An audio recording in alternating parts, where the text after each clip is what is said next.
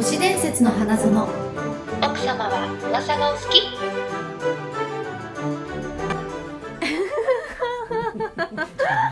お 入ってるあのお茶会スタイルなんで楽しいそう。アフタヌーンの雰囲気があればいいから、はいこんなわけで始まりました。都市伝説の花園。略して都市花です。この番組は都市伝説が大好きな女二人が噂話や内緒話でこそこそ楽しく盛り上がっちゃおうという番組になっております。イエーイ。あー言えた。うん。もう疲れちゃったの？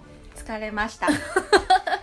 そして途中から声を張れば噛まないっていうことを思い出したから、うん。こんな感じに。ああなるほど。いつもの感じで言ったんですね、そうです。それでは自己紹介参りましょうか。はい、はい、今一番欲しいものはルミックスの G7 です。へ年花レッドみゆきです。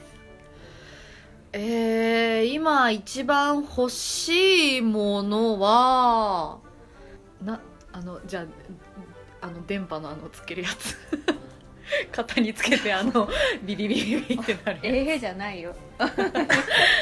えー、年は仙台仙台で言ってました？2号篠宮ゆきです。よろしくお願いします。竹澤女性がしくしくと泣いてたらよお前はどうやって慰める？へいへい。まずはハンカチを差し出します。そして空見てみって言います。そして女性が空見てる間星見てる間ケツ触ります。最低だ。竹澤ブラボー。松田です。お願いします。そして今日もいるのか。聞いてみましょうそしているよ。竹澤だよ。よろしくお願いします。竹澤で最低。お尻触るなんて最低。すいたじゃんそうやめなさいよそうなんかどっかのトップのリーダーみたいな拍手の仕方ちゃんと台本で書いてきたやつの途中に喋るみゆきさん今日もいやいやしっかり終わってますから全然大丈夫入っちゃって大丈夫なんですよしっかり今日もねん七七行ぐらい書いてます書いてますからねちゃんとすいませんねなんかもう今回もお邪魔しますはいよろしくお願いしますいこれこれはよろしくお架願いし空なんでますす架空の人物ですか？これ竹澤さんの話をしてます。全部そうリアルエピソード。ヘイヘイヘイヘイいや違いますよ。さん竹澤さんなんですか？はい。いや全然違う。その 俺勝手にいやまだ許してないですけど彼がやりたがってるからもうしょうがないから容認はしてますけどただその何？もう俺じゃないじゃんっていうのは毎回言ってますからね。急に始めましたよ、ね、急に始めたんですよ。松田君でがこれ面白いんでリスリスナーの反応が良くてそうそうそうそうそう。なんかたまにうん「ヘイヘイ」とか言言ってね。え え作るな勝手にお前は。やってねえから。寄せてきてるんだ。寄せてきてない。できてる。うん。まあだからまあそのリスナーさんがもう面白いって言ってるからもうしょうがないねみたいな感じで。うん。そう。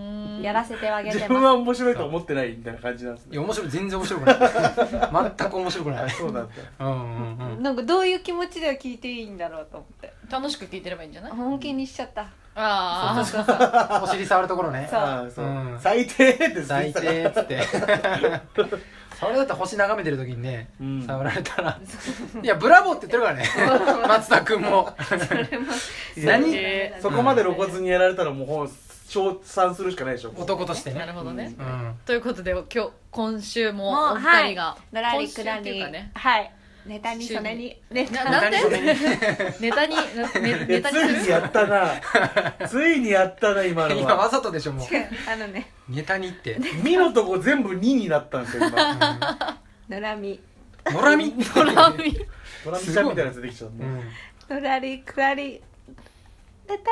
これ一応日本語ですからねこネタのら りくらり寝たりって言うのらり。くらりはもう一個増え寝ないんですよ俺ら。同じ同じ寝たりはしジないですよ。ャンルが寝たりはしない。すみません本当失礼いたしました。僕らが言いましょうか。さあどっから来たの？のらりくらり妬みそねみから来ました。やってきました。どうもお願いします。お願いします松田さんと竹澤さんです。よろしくお願いいいたしまますそしてみゆきさん。今回何「20回だそうじゃないですか。おめでとうございます。ね。やっとやったー。長かった。またいで僕らがいるというね。大丈夫ですか19、20 そうそうそうとそう。いや20もいんのっていう。そう。スペシャル感出てますよね。大丈夫ですか？スペシャル感。他人が急に入ってきちゃって。あの確かに。20回をい 祝っていただいてね。うん本当おめでとうごーざいます成あり人がとうございます。成人式。成人年で言うとね。まあね。年で言うとそうです。比喩ね。比喩の方でね。はい OK ですよ。あー助かります。ありがたや拾ってくれる。単語しか言わないこの雑ないやいや。雑なトークを拾っていただいて。早く行きなさいよ次 いいからそれも冷たくするなよいきなりだってこんなこんな手合わせてるから。こんなに祈ってくれてんのに。早く行きなさいよじゃないんだよ。それでいけないからね。松田が喋って。はい。この番組ははい。都市伝説が大好き。もう言ったよそれ。あ言ったか。だいぶ前に言いました冒よ頭に言うやつだいぶ前でした。いいですか？もう。はいこんな感じで行きましょう。始めていきますよ。行きましょい。はい。今回もよろしくお願いしおます。願いしますせちがらい都市伝説。イイエエーイ。慣れてきたね。家がちゃんと言えるようになってありがとうございます。うん。もうねイエイ3回ぐらいやってますから。いい。えいい傾向。え 学習してますよ。うん。じゃはいあ今日僕ということで。ね。せち松田さん。ちがらい担当。まあ都市伝説というかまあ噂というか。うん世知辛い噂なんですけど。うん世知辛いのかな。僕の持ってきた噂ははい太ってるやつとうん。遊園地行くと倍楽しめるっていう噂です。え あそう。太ってるやつとぜひ遊園地っていうのはね倍楽しめますからね。まあまあ太ってる代表みたいなとこあるもんね松田君ね。この前もその、うん。この前ね遊園地友達と行ったんです久々に、うん。はい。したらあの、ブランコみたいになってさ、ん。ぐるぐる振り回されるやつわかります？ー、あうん。え高いとこ行かなきゃいけないやつでしょ？そう高いところでガンガン上がってって、ずっとブランコのこう遠心力で。行うん。くっていうのもあるんですけど、うん。あのずっと俺の後ろに友達が乗せてたらしいんですけど、うん。自分の動向よりも松田が飛んでいかないかが不安だったらしいんですよ。なんで？そのなんで？うん。もしあれが全部ブチって切れた時に一番遠くまで飛んでいくのは俺らしいんですね。あの力学的に。なるほどね遠心、うん。俺が一番なんならこう来てる角度が、うん。えげつないところで回ってるいや引きちぎれたら全員死ぬけどね。まあね。うん。でも俺が一番遠くまで飛んでるから。なんかぐちゃ加減は松田が一番ぐちゃってなるよね。うん。その松田の角度がエゴすぎて全然自分の楽しめなかったと、あえ重さで角度変わるの？ちょっと変わってた。松田の方がそそうなんだあ怖いね。きつめの角度よりかかる。あそれはそうか。そうそうスリル味わいたい人はう、うん、デブと。そう。だからただ自分が乗ってるっていうスリルの他に、うん。前のやつが飛んでくんじゃないかっていうスリルがあるか心配だよね。ら しかも重いだけにこいつのが最初にブチ切れるだろううん。というスリルもあるじゃないですか。うん。うん、まあまあそのブランコのやつだとそうね。うん。あと観覧車とか乗った時もはあのかんもう観覧車がこうなるんですよいそうなの。歪む。本当に本当に本当に。あ一台が傾き。僕だから小ちっちゃい自動車乗ったらうん。後ろから見ると俺が乗ってる側に傾くんですよ。嘘。マジで。えちっちゃい自動車だった。観覧車なんかまさにあれ地面についてないからうん。もっとフリーじゃないですかあー。重力が。うん。だからもうずっと怖いんですってその自分相手からすると乗ってる側がもうちょっと上に上がってる状態だから。あー。で俺がちょっとこうやるだけで、うう揺れるだけでもう、うん観覧車ではない乗り物に早変わりも。ういやデブのおかげでねそうそう。あそう違うスリルね、うん。高いとかだけじゃない。スリル高いだけじゃない。うん。揺れ始めるんだから、うん。簡単に。うんで一番如実に現れたのがバイキングっていうあー揺れるやつですね。船の乗り物そう乗った時に。前後に揺れるやつ。そう。大きいブランコみたいなやつね。で一周とかしないんだけどうん。揺れるだけなんだけどあの大きいのが豊島園にあってうん。豊島園でそうバイキングねはい。乗ろうってなって何がこ怖い何どこでじゃあバイキングスリルを味わえるんだと。うん。あの豊島園のバイキングはその安全バーが横一列全部一律なんですよ。あそうだね。あの個人で膝にできるわけじゃない。一列が全部うん。同じだからトップオブザ膝のところで止まるわけですねそのあその中で一番膝が高いやつ。そうそうそう。に合わさっちゃうんだよね。そうなんなら太ももだね。うん。うん一番太ももの太いやつの基準でバーが止まるんですよ、うん。でその俺友達乗っててその俺の列のちょっと遠目に小学生がかわいそう。3人ぐらい乗ってたのね、うん。でバーがトゥーって言って降りてきて、その俺の太ももをギシギシ言わせながら「え嘘だろ?」ってバーも言ってる嘘だろ、喋れる普段こんなとこで止まんねえぜって、うん。初めての高さだもんね。そう。そう。ダンってでももうここでロック。うん。ってなった瞬間に横にいたその小学生たちが騒ぎ出して。うん「おい嘘だろ。嘘だろ。もうすぐ抜けれるのよ、うん。膝もこんな開いてて。空間すごいよね。空間も1 0ンチぐらい空いてて「うん。嘘だろ。嘘だろ?」って言ったら「ペー」って言って。揺れ バイキングが。地獄へのバイキングが始まるわけ。でも結構あれ90度とかまで行くんですよ。そしたらもうみんなもうバーにしがみついて、もう落ちぬように。なんで昔こ俺はもう落ちるスリルなんか全くないからもう真顔で。松田はがっちり固められてるからね。ガチ俺落ちる確率ゼロ。ゼロ。友達ですらちょっと怖くてこう横持ってたうんましてやね。小学生なんか。うん。隙間空きすぎてて。ずっと「うわ!」っつってブーって終わって。うん。それで「いやごめんな小学生」と思いながら。うん。一回降りて。でも俺バイキング好きだから。もう一回並んだんで くしくもね。そう。そう。ごめんねしょうがないと思いながら楽しいんだもんだしかも空いてたのその時。うん好きだもんね。そう、うん。乗らして行かなきゃ。それは。2回目行こ体重制限とかないんだから。ない。乗らして。そう。で乗ったらまた同じ列に同じ小学生が3人。うん。で俺の方見ながらニヤニヤしてて。うん。だからこんなバイキング楽しかったことねえってなったんですよ。もうスリルが欲しくなっちゃって。だあからもうバイキングじゃなくて俺にーうん。合わせてきた。俺に合わせてきてる。あのバイキングは松田とじゃないと乗れない。乗れないバイキングになっちゃったから。そうすごい。そうバイキング会になったんだよだから。俺が俺とあ一緒にドラゴンボール会みたいな。ニューニューバイキングねそうそうそう、うん。何かとそのうん。共同的なバーの乗り物とかなんかは、うん。まさに怖いし俺一回そのなんだ回転するやつも乗ったことあるの。うん。うん。あるっけそんなの。1回でするやつ。もともとあった。昔年前にあったピンクのやつがあって。う、ん。で地面スレスレで顔のところで止まるとかあったのへえそんな？そう。だっけ？うん。怖いゆっくり同じ列に座ってた女の子が落ちたのね、え？え？あの小学生ぐらいの。で俺次豊島行った時になかったの、うん。俺のせいじゃないと思って。100%そうでしょこれ初めて言うけどマジでなかったんですよ。スルンって言ったの？俺プーって言って終わった瞬間すぐあのかましょってこうやって走って。っ いや謝れや 大丈夫じゃなくてて？いやしかも終わってないんだよその、うん。そのギリギリで止まるっていう演出ね乗り物の。あー。そうなんだ。でギリギリ小学生みたいな女の子がおばあちゃんと一緒に乗ってて、うん。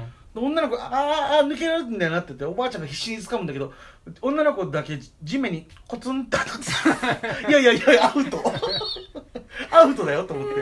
そう。いやこれはゆっアウトくりだから大丈夫だったんですか？怪我はコツンって止まってスルたからねーって抜けてそのもう抜けた方が安全だってあなーまあねそこにってでその這いつくばって出てきて、うん。そのなんかベンチみたいなとこでかおばあちゃんの帰りを待ってたけど、うん。おばあちゃんはずっとね俺のこと睨んでる。からもう怖くて。いや俺のせいかこれは。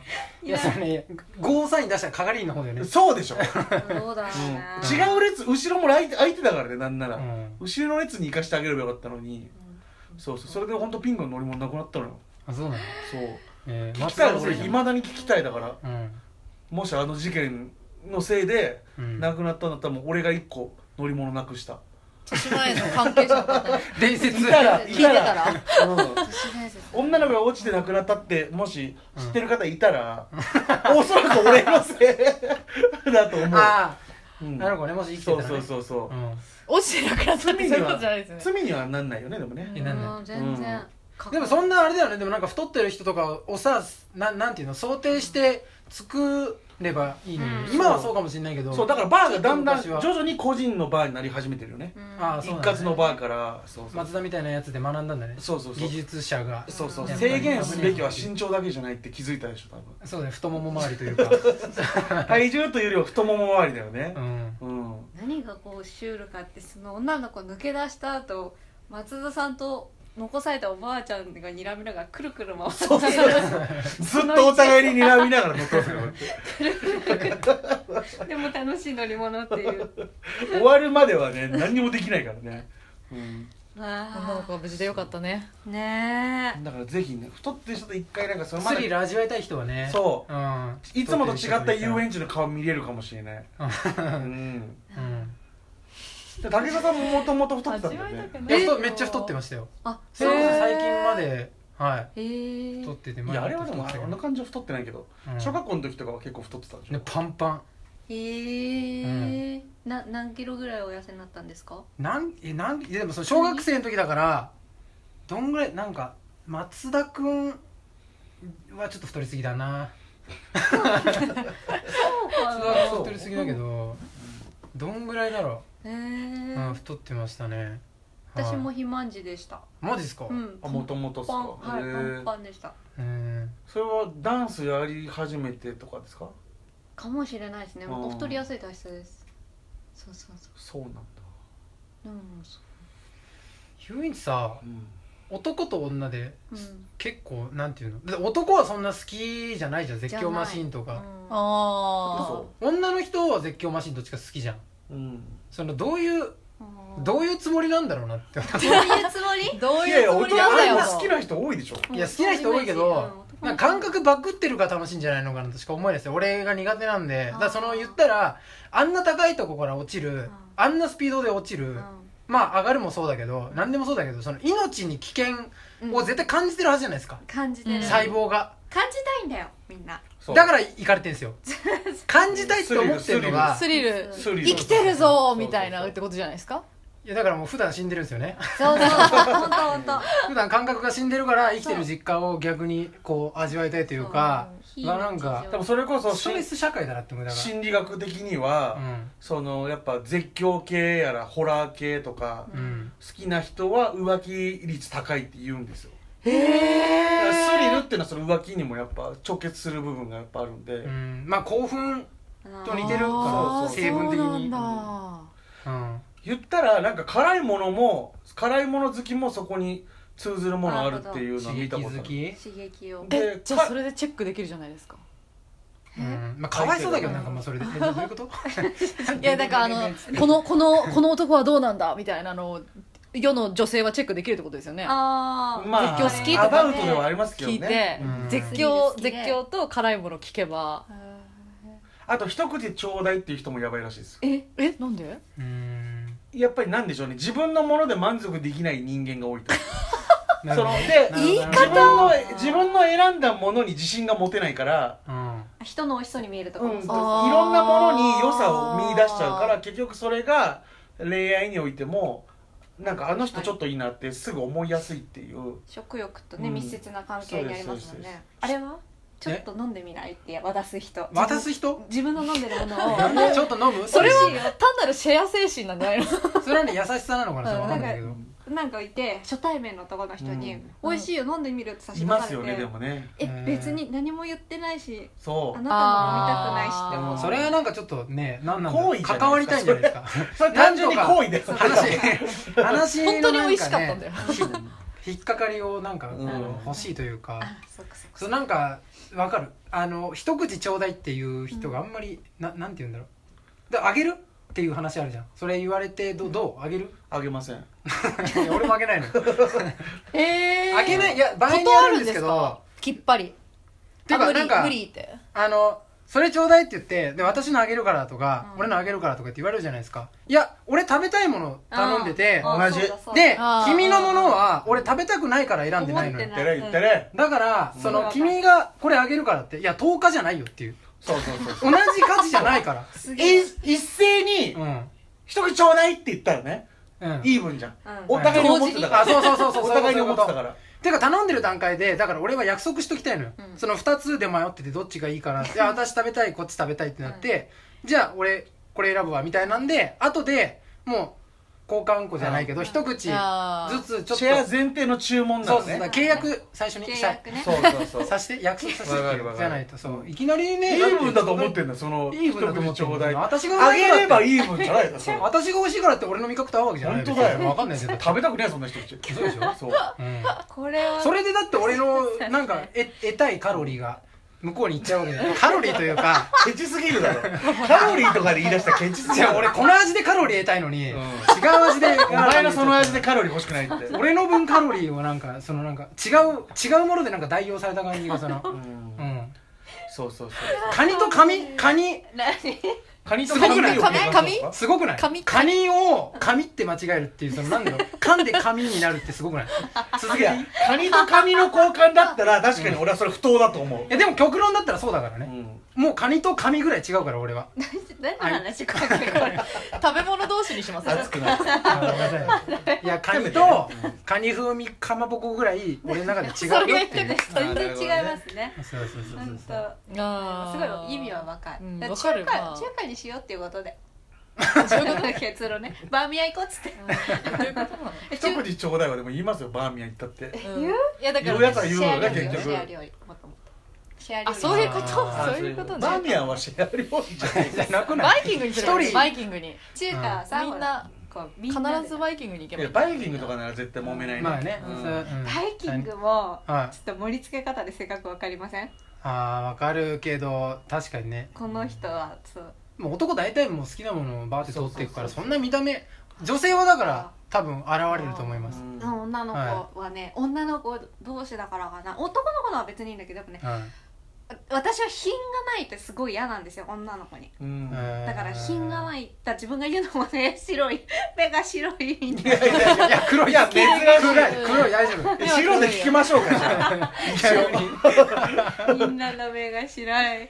なんかねそのひ下品な言葉遣いとかあ女性が女性にそれ求めるの珍しくないですか？あ確かにね。男はね俺らは、ね、男が女の人に結構求めるのは。上品であってほしいっていうのはありますけど。うん。結構ねなんかだからよ後ろから見て背中がこうなってる。だ丸まってる。猫背になって背中が丸い人見るとシャンとしてみたいな感じで肩持ってこうキュッとしたくなるぐらい、なん食べ物を汚くだからぐちゃって持ってるのが嫌だってことですよね。多分モリモリみたいな。そう。ケーキとカレー一緒に持ってくるみたいなわかりますもうああまあそ立ちたくない。れは分からないですよ。確かにね。う ん立ちたくないっていうのがすごい出てるような盛り付け方してたりすると、ほーって思っでもちゃう。男性においても思いますよやっぱそれは。もうもうそれはなんかあそうなんですか？思わないですよねなんか。あ女性はこうであってほしいっていうあるそうなんだ。へまあでも確かなんかケーキと唐揚げ隣でも隣同士で持ってくるみたいな。持ってる。わけわかんないよね確かうん。にそれは、確かに。これなんだったらユニットバスもちょっと許せないんですよ。わかる。そのお風呂トイレがなんで同じ空間にでで汚いうんものと綺麗にするとところなんで一緒なのって作ったやつの都合バカなんじゃないかなって思うのよ。頭おかしいですよね。水道屋のせめてじゃあお風呂とキッチンの方がいいってこと？の方がまあどうだろうな。綺麗にする目的者同士の方が。あまあまあまあね、ううんせめてねやるんだったらそのスペースを有効活用してるんだったらそっちの方がいいかな、うん。逆に。だからそうなんかはちゃめちゃバカなんじゃないのかな確かはちゃめちゃばっかそれで耐えられるのすごいなって思っちゃうんですけどね。もううんそうもう水道屋の都合でしかないですからね。共通点水し水回りかないもんね。水しかない。水回りうん。使い方全然違うしね。全然違うよ、うん。そうそうそうそうなのよ。今日何の話でしたっけ？あそう遊園地。遊園地にぜひうん。あの松田さんと行ってくださいっていう話です僕じゃなくても大丈夫ですけどね。撮ってるなら。撮ってるやつね。はいうん。松田さんと行く遊園地オフみたいのをやったらいいんじゃないおやないですか そういうの？えうん全然いいえいいですよ。オフ会とかオでフ会はありますけどねこの前居酒屋でしたね。居酒屋でやりましたよ。ぜひ一緒にバイキングに乗るっていうやつをやったらいいわか？った その他何で時間潰そうかなってなるしはいじゃあ解散です。ってなる。なるでしょバイキング乗って、戸田さんね。うん、そんな感じで。はい、はい。ありがとうございました。今日もありがとうございました。ありがとうござい。ましたはい、えー、後半は東雲が話したいと思うんですけど。はい。ちょっとね今ねあの暗い話と普通の話どっちがいいっていう聞いたら暗い話がいいっていうか暗い話しますね。はい。あのすいやあえっとちょっとあるうんところで見つけた本の話なんですけど、はい。えっとまあちょっと言霊とかって怖いなっていう何やってん。のみゆきさん、うん。何もしてない。あと、え一個言って、一個言って。さっき、あの、松田さんが喋ってた時に、あの、ここ掃除してたでしょ。きなこあのきなこドーナツ食べたきなこがね回っちゃったから。自分のね、あの、ファイルを掃除する、掃除するいやなんだったらオープニングの時あの爪いじりながら喋ってたりとかして。た し気になっちゃうタイプなんですよね。そういうのしちゃってた？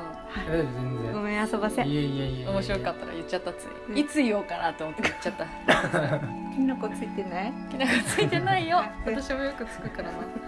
何の話だっけ？えっと、あの、呪詛絵っていうのがあるらしいんですよん。これは何の話かっていうと、お母さんが知らぬ間に子供に、えっとね、なんて言ったらいいんだろうな、トラウマじゃないんだけど、はいその、えっと、えっと、自信子供の自信をなくしているみたいな話。あいい話だこれ。これねこれは面白いやつだ。ちょっとうん僕ノランドさん。ら興味ありますね。ぽい。好きなタイプの話ですね。えっとでパターンがあるんですけど世間体のパターンっていうのとあと謙遜パターンっていうのと照れ隠しパターンっていうのがあるらしいんですよ。はい。で、えっと、世間体パターンっていうのは、えっと、他の人に対してなんかこう例えば喧嘩したとして「うん。あのあごめんなさいうちの子が申し訳なかったです」って言ったら「い、やうん。うちの子が悪かったのよ」みたいな感じで、うん。あの悪くもないのに言っちゃううん。謙遜して、人間関係を崩さぬために。ために自分の我が子を悪くしちゃうっていうパターン。うん。で謙遜パターンっていうのは、えー、と例えば子供が褒められますよね「はいか可愛くなったわね」って褒められて、うん。そしたら「いやうちの子全然そんな可愛くないです」みたいな。あ「う、うんんダメなのよ何もできなくて」みたいなことを言はい。って謙遜するパターン、うん。で最後は照れ隠しパターンっていうので「えっ、とあんたは他の子より足が短いね」だって。だってね急に。比べちゃう親が言うんすか？そう子子供に。供に。あー。そうそうそうなんか照れ隠し。自分の照れ隠しだろうね。親の親の照れ隠し。なんかそうあの自分の子供だから、うん。もうあの手放しでよろあ褒められないみたいなあーうん他の人が誰かがいる時いる時ですよねだからそうそうそうそうねそうそう他の子と一緒に遊んでる時に「足短いねあんた」みたいな「チビだね」とかなるほどねそういうのがこう、まあ、間接的に言われたり直接言われたりっていうのが「あ私足短いんだ」とか「私悪いんだ」とかっていうふうに思い込んで、その時点では何も発症しないんですけどだいぶこう大人になったりとかそのなんか第二次成長、うん。なんか学生になったりとかした時に他の人がなんかこう私が私こんなことできるとか、うん。ああの子足長いねとかそういうキーワードで発症してしまって本当にそういう人になっていっちゃうんですあうん。なるほど。ー怖いな割とそういう話は聞きますね。ねああるのある。愛っていうアーティストいるじゃないですか。はい AI の。AI の。うん。で愛のお母さんがなんか講演みたい講演会を開いてこういろんなお母さんを集めて言ってたのがうんやっぱそのうちの子人見知りだからってすごい言いやすいんですよ親って。あ大人と会った時にうん「何々ちゃん」っつって愛想悪くしちゃうと、うん。すぐ親は「私の子人見知りだから人見知りだから」って言ってう、ん。それで現代人見知り名乗るやつめっちゃ多いじゃないですか。おいおい。うん。私人見知りなんですって言っちゃう。そうだから親が割と人見知りだって子供を決めつけてでその言葉に頼ってれば割と人間関係うまくやり過ごせるっていうことに子供が気づいていって、うんうんうん名乗るやつが多いんじゃないかなって僕は思ってて。でその愛のお母さんもそれ言っててうん。だから親が勝手に子供の性格を決めつけちゃいけないっていう、そうそうそううんそう。まさにそういうそういう話話です。よねその話ですうんね、うんそうだから本当にその親から与えられた言葉で、うん。あ私そういう人なんだと思って大人になっていくけれどもその過程で親はそんな人見知りなんかしてないでとか言うわけじゃないですか、うん。そうでそのそのなんていうんですか悪循環みたいな、っていうのがあのまあ子育てするなら気をつけてくださいっていう 話なんですけど。そうね。いやまさにそうそう。そううん。でも私実際あの、まあ、親からとかっていうわけじゃないんですけどあのよく友達とかでレッテルを貼られるってあるじゃないですか。はいなんか例えば私はあの専門学校の時に、うん。結構なんだろう自分の話をするのが恥ずかしかったんですよ。うん。恥ずかしがり屋でなう上でこうなんかあんまり自分の話をしてなかったんですけどそしたらなんかちょっとミステリアスとかなんか何考えてるかわからないみたいな感じでがいいねって言われたんですよ。逆にね。はい。かっこいいみたいな感じではい。言われて、あそしたらじゃあ私はそれを守んなきゃいけないんだと思って、うん。あのなんかちょっとあんまりやっぱり自分のことは喋らない、うん。静かに聞いてるみたいなことをやってたら、自分のことがあの知ってもらえないから友達が全然できなくなっちゃったんですよ。うっうん。んていうのもこの10層上と同じですよね。親か友達かっていうだけの話で、影響を受けて人格形成されるっていう話ね。そうそうそうそ結構なんかそれでこそ僕アイドルも割と好きなんですけどアイドルなんかも割とキャラみたいなのを自分で作ってそれをやってるうちになんかうんそれに逆に苦しめられるっていう子そうそうがめちゃめちゃ多いんですよ。芸能人なんかまさにその世間からのイメージでいわゆるレッテルを貼られてだあこういうイメージを持たれてるからこういうことを言わない方がいいんだろうなとかこういうふうに振る舞った方がいいんだろうなって絶対なんかうん。有名になればなるほど絶対そういうのは付きまとってくる感じしますけどね、うん。それをなんかぶっ壊す人いますよね。あのゆうこりんとかはいはいはいコリン性ないですみたいな瞬間あったじゃないですうん。かあれやってすごいねま解た別の道が広がったみたいな。まあ、かなり勇気のいるね行動だとそれが思いますけどね。だってうん。認められるかわかんないし。だから私もある時からなんで友達できないんだろうと思ってうん。あそれはもしかしたら自分の情報を開示してないかもからかもしれないって思って、ミステリアスとか言われてたけどやめようって、はい。自分の話恥ずかしいけどしようって思ったらちょっとできるようになったんですよ友達が。あっーていうのがあったからなんか怖いなと思ってそれ気づけなくないですか、ね後から自分でそうやって気づいて自分と向き合って変えれる人がいるのと、うん。あといない人がいるから、うんうんうんそれもしかもいあの自分で変えられないプラス親の影響を受けてるっていう自覚がない。うんうんそうそうなんですよ。っていう子がこれすごく多い。親のせいだって気づけないんですよね,、そうですね。この場合は。私もすごいアイドルの卵みたいな人をこう、デビューする前の人とか教えてたりすると、やっぱりみんな何か問題があるんですね、うん。あの考え方とか、うんうん。どっかしら根本に問題があるなんでそんなうーんと例えば、うん、何でも人のせいにするとか自分をすごく自己評価低くするとか自分が見れないとか、うんもうなんか人前に立ちたいのに鏡の自分を見れうないとか、ん話をどんどん聞いていくと結局家庭環境だったりするからすごいこの話でお なだれか？下のシャッターを開けた音なるほど。これすごいわかります。なんか私あれも嫌なんですよ。絶対こういう奥さんになりたくないなと思ったのは。結婚した時に「うちの旦那を」って言って女の人は特に下に言う。旦那を卑下したりとか。うん。それは女性社会なんですよねね。男の人は割と彼女のこととか奥さんのことは褒める褒める。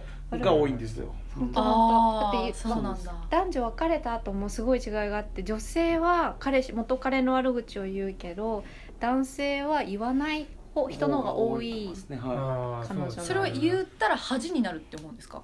い、いや多分こんな人と付き合ってたんだっていう方を開示したいんですよあだからなんでそんな彼女の悪口言ってたらそんな女と付き合ってたんだと思われるじゃないですか、あー自分の価値を実際下げることにもなるしわざわざ悪く言う必要ないけど女性はあんまりいいことを言いすぎると周りからよく思われたりしないしそのそうそう女そういうこと性社会ですよね。だからそのうん大体その自慢みたいに思わさっれるっていうか。きの子供のその照れ隠しみたいなパターンですよね、うん。いい方を言えなくなるっていう、うん。うん、それはもう多分その男性女性の生きてくる環境の違いで、生じるなんかギャップなのかなって感じでやっぱこれも母親ですよねやっぱり。母親コミュニティのそう。中での発言でしょ絶対。そうそうそそう。うそうですね、いやすっごいわかります、うんあと比べるのとかもすごいあ比べられるの嫌だったきょ4人兄弟なんですけどあもうお兄ちゃんはこうだったのにとかうん。多分絶対あの無意識なんですよ母親は。そうはいやりがちじゃないですか。これやっちゃいそうじゃないですか、うん。自分もなんか。いやそうですね。だから多分代々親の教育としてこれは根付いてる部分があって、で自分って結局親がしてくれた教育しか下にできないじゃないですか、うっんてことはもうずっと受け継がれていくし、うん。意識してやってる人はほとんどいないと思いますけど、うん。これを分かったところで意識してやれるほど人生ってそんな暇じゃないじゃないですか。いちいちあの時ああだったああだったって振り返ってる暇がないから一番手っ取り早い手をずっと多分取ってきちゃうんですよ。親として子供に接し方あとっさのとしてそう。判断でで考えたらあんたこうしなさいっていうお兄ちゃんこうしたよとかっていう方が、みんなはこうだったよとかっていう方が勝手に動早く動いてくれるっていうあの楽にしようっていう思いから来る、いわいわゆるちょっと差別にもあると思うんですよね、うん。差別って呼んでもいいぐらいのことじゃないかなと思うし、日本人よくねみんなこうしてたよって言うと動くみたいなのありますよね。そうですね。それは国民性だと思う。国民性。まさにそうです。だから本当に意味ない親が言ってることって多分めっちゃあると思うんですよ。うん。鬼来るよとか。いるって思わない？いやうん。言われてたお前の頭で考えた結果それが一番子供が早く動く言葉なのかと。うん。親としてどうなんだと思うんですよ。うん。子供を早く動かせる最大の武器が鬼来るよなのっていう。考えたことある。もっといい策あるんじゃないかって考えたことないだろって。そこ絶対考えたことないだろうと思うんですよ、うん、楽してるから。うん。でもなんかそのなんていうの変わろうとする時があるじゃないですか例えばそのさっき言ったみたいに、そのなんか自分を出変えようとそうとする瞬したら、間ねでもそこの変化にあのすげえ突っ込んでくるやつがめっちゃ邪魔なんですよね。そう邪魔。いるいるいるいるんですよ。俺の場合もなんかその、うん、最初全然小学校の時とか勉強できなくてであのまあ勉強できないのは分かってたんでやんなかったんですけどある時にちょっと頑張ろうって思い出した時期があって、うん。家で宿題をやり始めた途端に親が「俺珍しいじゃん。そ宿題やって」みたいな、うん。いやもう恥ずかしいっていうかいやうん恥ずかしいですよねそれが。その一言がもう。その人がもうやっぱやめようって思うんですよね。うなんでそれを子供に生じた変化として黙って見届けられないのかっていそう。う学校の先生とかも結構やりがちで、うん。そうなんか分かる人とか言ってその俺がもうここ分かるけどいやみんな俺のこと勉強できないっていうのはうん。分かってて先生もそう思ってて、でその中俺がちょっと手挙げたら「あれ珍しいな」みたいな。うん。こと言われたらいやっぱいいですみたいな。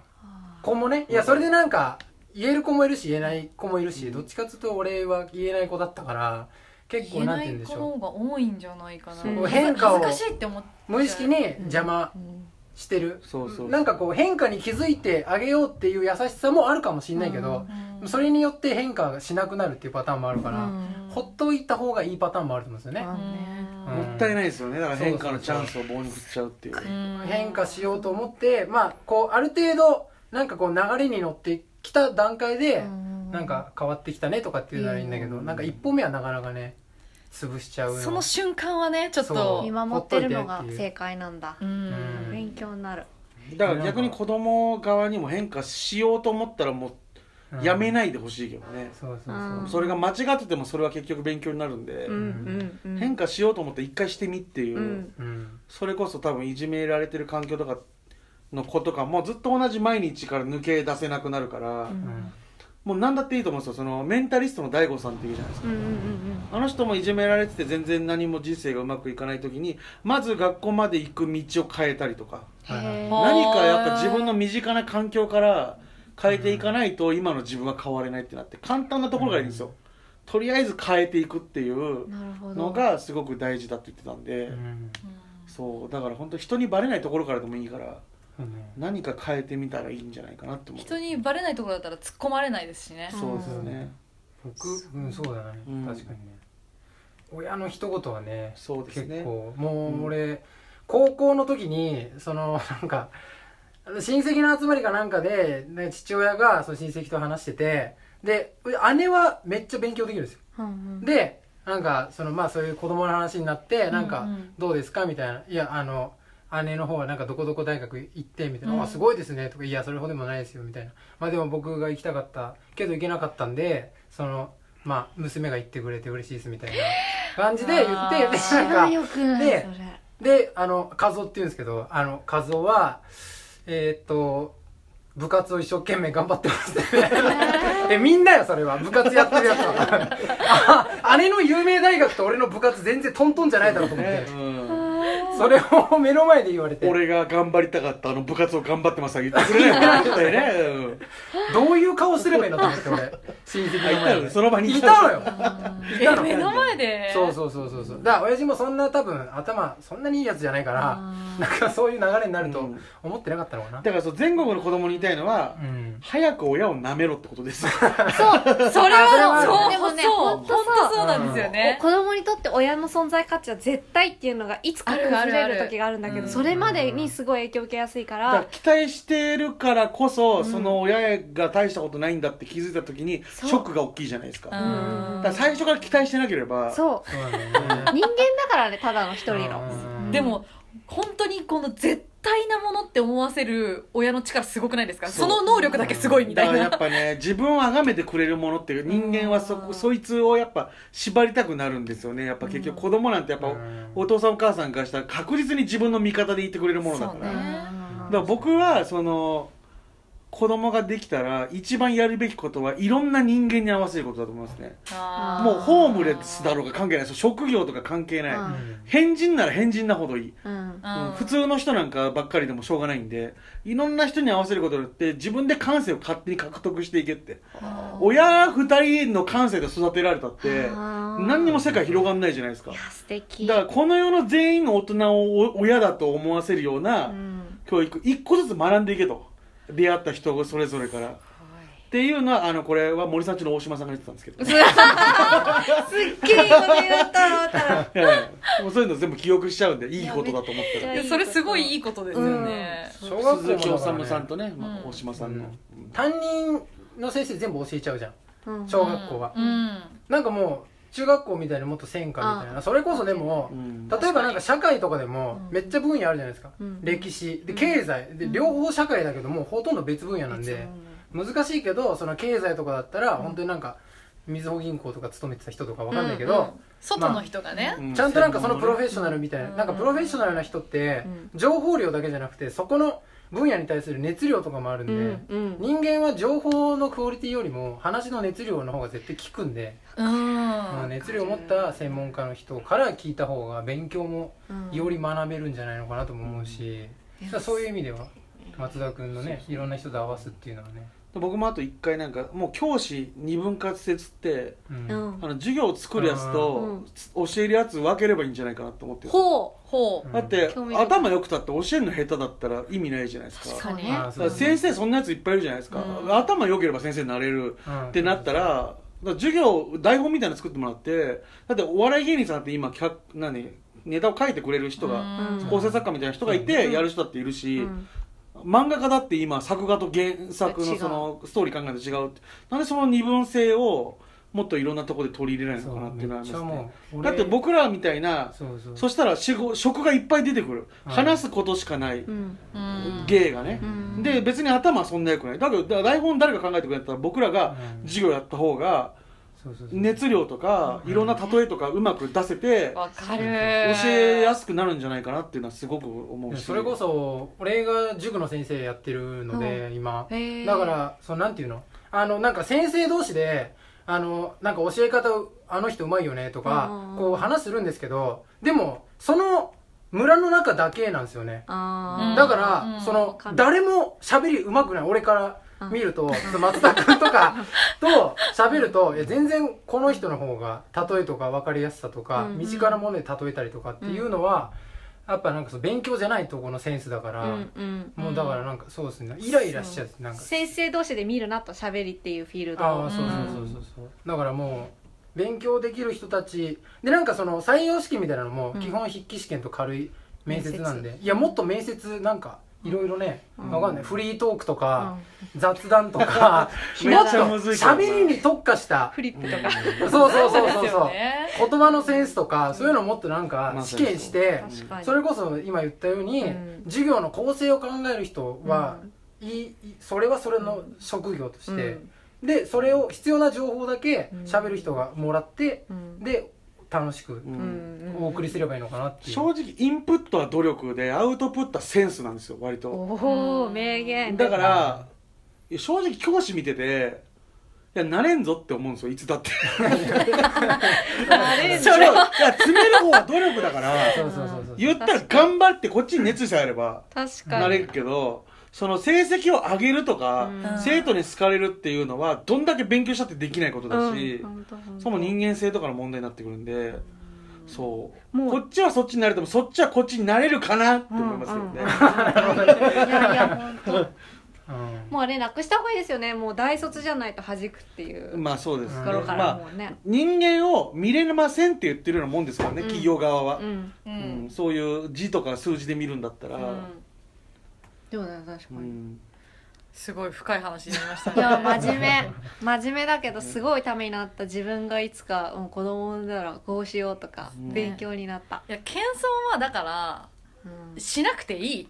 文化としてしかも日本だ謙遜っていう文化がねそう。そうまあうんいやいいね働くところもあの潤滑にね回るっていうところもあるんですけど絶対副作用がすごいじゃないですか、うん。うん確かにまあ、もちろん本当にそう思ってないんだったら謙遜してもいいけどね、うん。本当にね。本当に思ってるめちゃめちゃブスな我が子連れててかっこいいですねって言われて「でしょう」とは言いにくいでしょ。分かってるでしょなんとなく親も。そうでもないよって、ううんん、でもさなんかおふってすごい単純に思ったんだけど自分のことを卑下してる人よりも自分にそういう自自慢とかじゃなくて、自信を持ってる人の方が魅力的、そうなんですよ、ね、輝いて見えるしもっと一緒にいたいなって思う、うん。モテない人大体ネガティブっていうか僕なんてうん素敵なメンタルとうん。そのダメな顔が合わさってるやつが多いんですよ。うん。でもなんかああいつ全然ブサイクなのに彼女いるってやつは大体めっちゃポジティブ。わかるわかる。めっちゃつまんない話をもう若者顔でずっとし続ける。すごいな自信っていう、ねドリンクこうしながドリンク。そうそう面白い面白くないじゃないところで、うんあるある。なんかそれっぽく見せることはできるじゃないですか、うん。勢いとか何やらで、魅力なんだろうな。うん。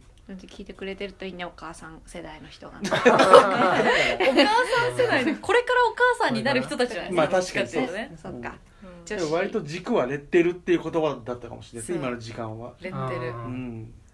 素敵。竹澤さんが貼られたレッテルで一番印象に残ってるのは何ですか？ピーポくんっていう。あだ名だよあだ名。レッテルじゃなくてあだ名じゃん。レッテルえピーポくん似てるかな？いいやいピーポくんスタートじゃないんだよ。ねピーポくんスタートじゃないですそのなんか最初猿っぽかったらしいですよね。なんかその耳もでかいし、で猿猿って呼ばれててでその後なんかゴリラゴリラみたいなその猿系統一通り回った後に警察のマスコットでいきなり来ますよ。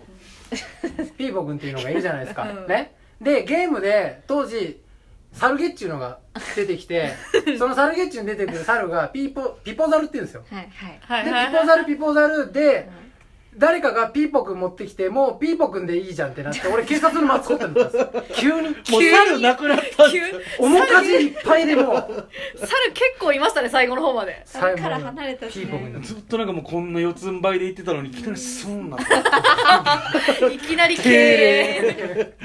すごいちゃんとした一気に。子供性とかありますね。あだ名だからそれは。あだ名だからそれね。じゃない、うん。えどう、どうだろうな。で僕はやっぱ暮らそうとかうん割とまあ今日はだいぶあれですけど一人になると結構僕もかなりローなのでテンションが。なんか近づきがたいって思われてまあうん。いいこともありますよ。変なやつ近づけなくて済むんで。だけど近寄ってきてほしい人は近寄ってきてほしいじゃないですか。うん。それも割と遠ざけちゃうのがちょっと、うん。うん、それが勝手に人に駆られがちなレッテルかなって感じします、うん。でもそういう人には野良ネタ聞いてもらえばねうん、そう音で入ってもらうと。音でそうだね。ビジュアル関係なかったね。合わないでもらうと。そう自信あるとこだけね、そう。聞いてもらえれば。うん。その大阪のイベント行った時も結構あの僕らのリスン聞いてくれてる人もいたらっぽくて、うん。あのあもしかして野良ネタの松田さんですか？みたいな、うんうん。声かけてくれる人もいたんですけどもう僕はもうあありがとうございますみたいなその えなんか違うみたいな大体そういうふうに思われるんですよ。だあからラジオから入っていてくれればでもそんなに悪くならないじゃないですか、うん。声かけてはくれるんで、会う前に一回声聞いてほしいわ。まあまあいいからね。う。ん。声はね。声だけならまだ。声聞いてくれて、そんな感じで。私のレッテルは聞いてくれないの？あえ聞く聞く。あるんですか？あります。すぎ。るかな？あいやレッテルじゃないレッテルじゃないよそれはレッテルじゃないそれは真実ですすそうそうかそうだね今日もありがとうございましたテンション下がっちゃう突然の突然の締めで本当に思ってたのかな。本当にレッテルとか思ってたのかな。怖いな。ねだとした。らねうんはいお疲れ様でした、はいあすごいいいお話が聞今けましたね。回は本当に真面目な喋りましたね。うん。ーりましたね。話でした。はい。こういう話大好き。えー。教育番組。いや暗い話しといてよかったですね。暗い話しといて。うん。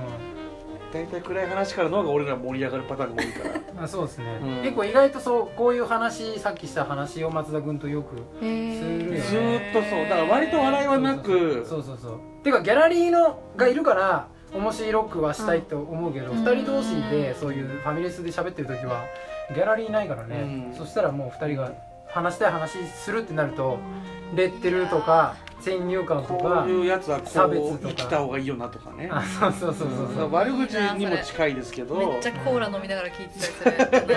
酒は飲まないですねコーラで。コーラ。いやファミレスって言ったからね。確かにファミレスが多いから基本暗いですからね私もね。うん、私も、うん、き、うん、二人に聞いてほしい話あるもん、ここじゃ話せない。本当、これってどう思いますみたいなことあるもん。でもどんなに暗い話でも割とトーンはこの感じでずっと喋るからね。まあな熱はこう上がってくるからね。うん。やっぱ盛り上がるあんななんかブラックな話あの人たちなんであんな大きい声してんだろうみたいな目はありますよね。だから結構。確かに、確かに。う止まんないです。もん。止まんないですね。社会のどっちかというと人間の心理的な闇ですよね。うん。どこ行っても一緒ですよ。うんみんなそれは持ってますから。どの国行ってそんな感じで。も。ねえ、どう、どうした、どうでした？ど いや楽しかったですね。いやねこれ初なんで僕ら。初であそうなんですね。はいその野良ネタとは違う空気感でやれて、うん。でもね。緊張感なく喋れたんで。うん、かなりリラックスして、えよかった。は。よかったいやね。楽しかったですね。ね、本当あ楽しかっっという間の2回。た。ただのお茶会だったね。ね。本当ですね。でしょ？えーうん、ラジオじゃなくて、ただのお茶会。小さめのこたつの四方を囲むっていう。ほ結構小さめあのこんまなとですよいですよね。これ。ねこの収録の感じは多分ないでしょうね。他でも。今日和室でやってるんですよ。ね和室でなんか人の家みたいな感じの松田さんのね頭の後ろに折り紙があるの。いやいや。鶴の折り確かに。鶴の折り紙とけん玉と。8話ぐらいいるよね、センスとか。すごい。これあのビジュアル撮っときます。後でね。出てきま後で。出てきました。楽しいありがとうございます。ありがとうございました。突如のお願いかねらえこんな形になるまとまったなんかね。こちらに来てこれはもねらう形でも。来ていただいたしっかりしてますよ。あのちゃんとした。ちゃんとしたマイクとか、ねえ。そうそうそこじゃあシノはちゃんとしたシステムは慣れてるもんね。ちゃんとしたシステムに慣れてそうる慣れてる。あーあのちゃんと。マイクとかこういうのですよね。あそうです。そうマイクの外にここの壁みたいなやつありますよね。そう、うん、ポップガード網戸網戸みたいなやつ、網だ網網戸。うん。なんであれ必要なんだろうっていつも思ってる。ね。何のフィルターなんだろうって。声でかすぎて俺らの時で貼られてんのかなって思ってたもん。ちっちゃくするなんか防音材みたいなやつなのかなと思って 楽しみ。いやいいんですか？らそう。いやいやもう来てください。でも4人でやるとなると1人がなんかこれマイクになるらしいんですよ。あじゃあ私それでいいじゃん松山千春じゃんけんじゃんけん。この間私それでやらされたんですよ。あの松山千春スタイル松山千春スタイルでつって。口の唇の脇にマイクを置くスタイルですね。なんかねね。ここうだとあの吹いちゃったからねそうこそうそう。なるほど。いやじゃあちょっと行こ行こう。行こ来てください。行く。いやよろしくお願いします。うもう言っちゃったからね。ううん言いましたかこらのコラボを決めてから、なんか8月僕らのホームっていうか僕らのらネタでやる8月の2回分どっちもコラボなんですよ。へえそう、はいすごい。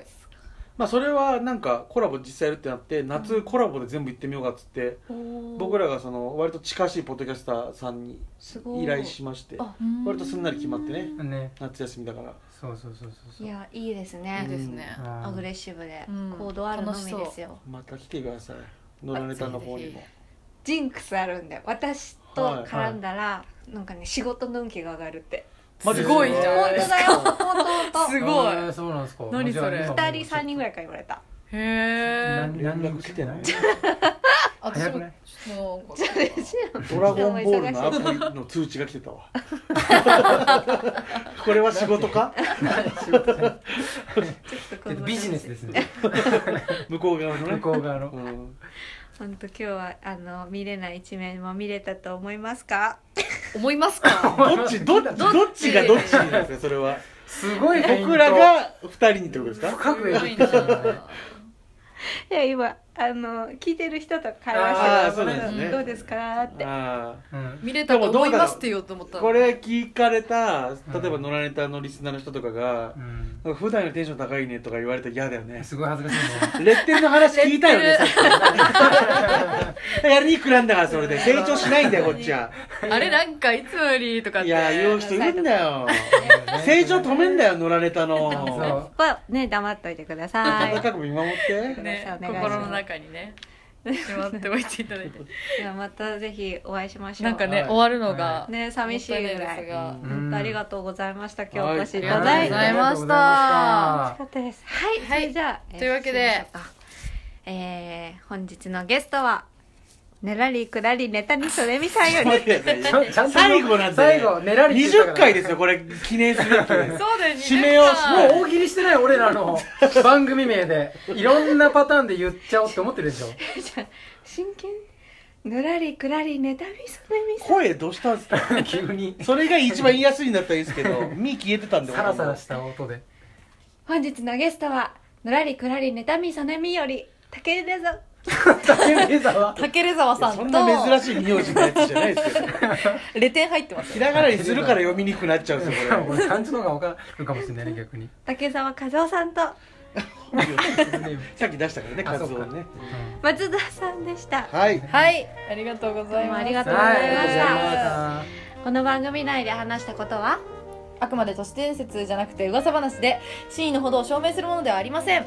それでは奥様次回も都市伝説の花園で秘密のおしゃべりをごきげんよう。